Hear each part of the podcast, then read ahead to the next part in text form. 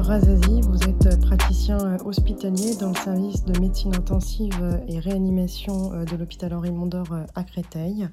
Et nous sommes absolument ravis de vous accueillir aujourd'hui dans ce podcast Ligne de mire pour nous parler des BLSE en réanimation. première question, quelle est la prévalence des BLSE en réanimation? Dans cette réponse, il y a d'abord la prévalence du portage et la prévalence des infections à BLSE.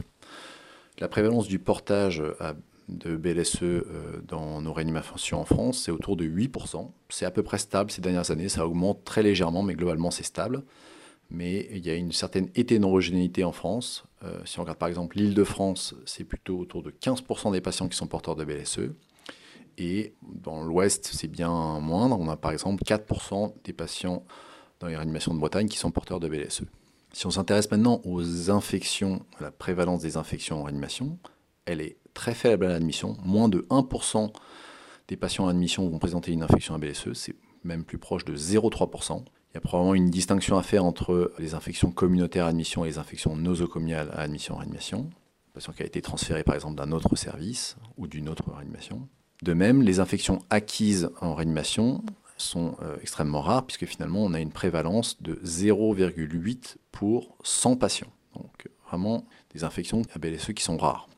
Si on regarde les données de Réa Raisin, ou maintenant euh, Réa Réseau, qui s'intéresse aux infections nosocomiales dans les réanimations françaises, environ 40% des PAVM, donc la principale infection en réanimation, sont à entérobactéries. Et parmi ces entérobactéries, 16% sont des BLSE. Donc finalement, si on regarde, ça fait 6% des PAVM qui sont à BLSE. Deuxième question, colonisation versus infection. Comment la colonisation doit-elle être intégrée à la stratégie antibiotique probabiliste? Déjà, pour euh, intégrer la colonisation à la stratégie euh, d'antibiotiques probabiliste, il faut déjà connaître ces colonisations. Or, trois quarts des services de réanimation font un dépistage systématique à l'admission pour la recherche de BSE, mais donc un quart ne le font pas, probablement parce qu'ils ont euh, peu de BSE, donc l'intérêt est limité. Une fois qu'on a la connaissance du portage, reste à savoir est-ce que le patient est à risque ou pas. Évidemment, le fait d'être porteur de BSE est un facteur de risque majeur d'infection à BLSE c'est vrai pour les infections à l'admission en réanimation, c'est également vrai pour les infections acquises en réanimation. Bon, mais finalement, on a uniquement 10% des porteurs de BLSE qui vont faire une infection au cours du séjour à BLSE. Une autre façon de voir les choses, c'est de regarder les vecteurs prédictives positives et les valeurs prédictives négatives. C'est-à-dire, une fois qu'on a la connaissance d'un portage positif, quel est le risque, si le patient a une suspicion d'infection, d'avoir une infection à BLSE eh bien, le risque il est entre 30 et 40 Donc si on a une suspicion par exemple de PAVM et qu'on a un patient qui est porteur de BLSE, eh bien, son risque d'avoir une PAVM à BLSE est de 30 à 40% Par ailleurs, si on a la connaissance d'une colonisation, de l'absence de colonisation, c'est un dépistage rectal négatif, et là, attention, c'est lorsque les dépistages sont faits régulièrement. Et donc, si on a un dépistage de moins d'une semaine négatif, la valeur prédictive négative est supérieure à 90%, elle est proche de 100%, on va dire. Donc on a très peu de chances ou très peu de risques d'avoir une infection à BSE chez un patient qui a un dépistage rectal négatif de moins d'une semaine.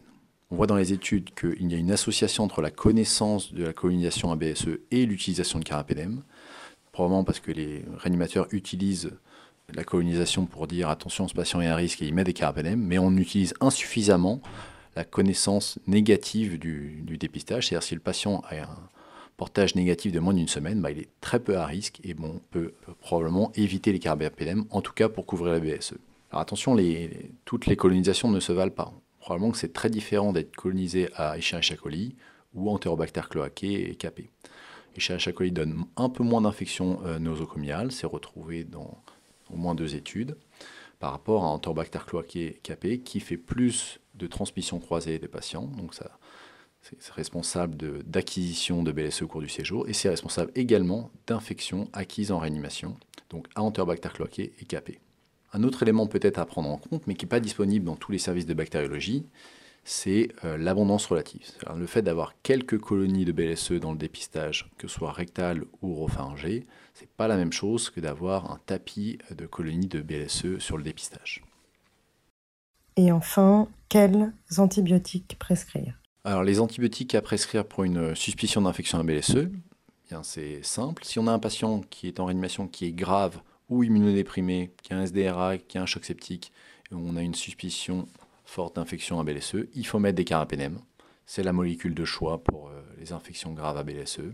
Pour le type de carapénème, on n'a pas de données pour dire qu'il faut faire plus le TINAM ou le méropénème. L'avantage du méropénème, c'est qu'on peut utiliser des fortes doses et des perfusions prolongées, donc c'est intéressant, euh, notamment quand on veut mettre des, grosses doses d'antibiotiques. Le TINAM, l'avantage, c'est que si on a une infection urinaire ou intra-abdominale, ben, on, peut avoir une certaine efficacité sur euh, l'entérocoque fécalis si on a une infection par exemple polymicrobienne. Si on a une, euh, suspicion d'infection euh, à BLSE, tout dépend du site de l'infection, tout dépend de la gravité du malade. Et donc, il y a des recommandations qui ont été faites par HAS sur l'antibiothérapie des infections à entérobactéries et à pio de l'adulte pour dire la place des carapénèmes et de leurs alternatives. Donc, je vous invite à regarder ces recommandations et d'utiliser euh, la fiche de synthèse que vous pouvez mettre dans votre smartphone. Et tous les cas sont décrits pratiques. Donc, je ne peux pas détailler tous les cas. Mais euh, maintenant, on a beaucoup d'aides de la microbiologie, notamment quand on peut travailler avec la bactériologie, on peut demander des bêta-actatests qui permet de savoir si on a une entérobactérie, si elle est résistante au C3G. Et puis, euh, il y a des tests PCR qui permettent de nous dire aussi si euh, il y a une entérobactérie CTXM ou non. Donc, en tout cas, pour une infection grave ou chez un patient immunodéprimé ou une infection qui est mal drainée, il faut utiliser des carapénèmes. Les alternatives, elles peuvent être utilisées. Il faut s'assurer avec votre microbiologiste que l'entérobactérie est bien sensible à cette alternative. il y a des pièges. C'était notamment le cas euh, dans l'étude Merino qui comparait la tazocilline euh, au méropénème. Finalement, l'étude était s'intéressait à avoir une non-infériorité euh, dans les bactériémies. elle ne montrait pas de non-infériorité, mais finalement, dans le bras tazocine, un certain nombre de, de souches étaient résistantes à la tazocilline. Donc c'est difficile pour certaines molécules de savoir si c'est vraiment sensible aux alternatives ou pas. Et donc, il faut discuter avec votre bactériologiste pour savoir si vous pouvez utiliser ces alternatives. Ces alternatives sont aussi décrites dans les recommandations et elles sont plutôt à utiliser chez un malade qui évolue bien, qui a un foyer bien drainé et qui est en train de guérir en fait, ou qui est quasiment guéri. Alors les articles euh, et références incontournables sur ce sujet sont bien évidemment les recommandations HAS dont j'ai parlé précédemment qui vous détailleront toute la bibliographie vous diront quoi faire dans quelle situation. L'étude de Merino parue dans JAMA comparant euh, la tazocilline européenne dans les bactériémies à entérobactéries résistantes au C3G. Et l'article dans euh, CID paru l'année dernière, euh, toujours de Merino, mais montrant que les de souches sont finalement résistantes à la tazocilline. Merci, au revoir. Merci beaucoup, euh, docteur Razazi, pour ce podcast qui nous sera très utile dans notre pratique quotidienne.